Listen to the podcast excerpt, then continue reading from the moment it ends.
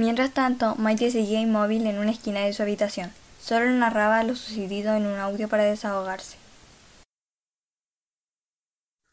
Nunca pensé que vería eso. Simplemente terrorífico. Rompí en llantos y pedí auxilio. Por más que gritaba nadie me escuchaba. Por lo que decidí volver a casa. Por mi celular. Y así poder llamar a alguien y pedir ayuda. Mientras corría, escuchaba voces, pasos y llantos. Pero traté de ignorarlos. Al momento de llegar a casa y tomar mi celular, me doy cuenta de que no había cobertura. Decido comer algo, porque estuve toda la tarde sin comer absolutamente nada.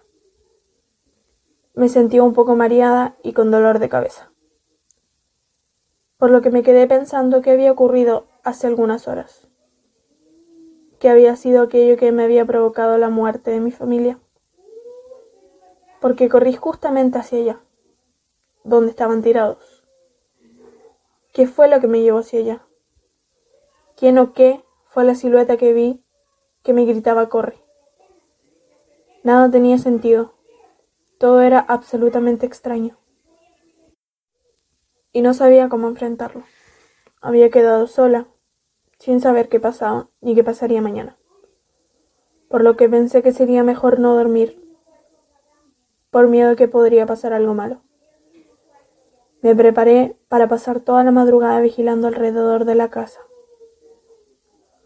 Y a eso de las 7 a.m. escucho que tocan la puerta de atrás.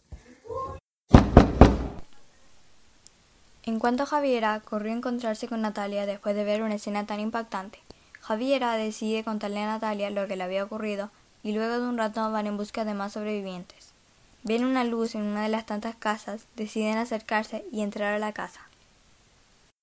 Hola, ¿hay alguien en casa?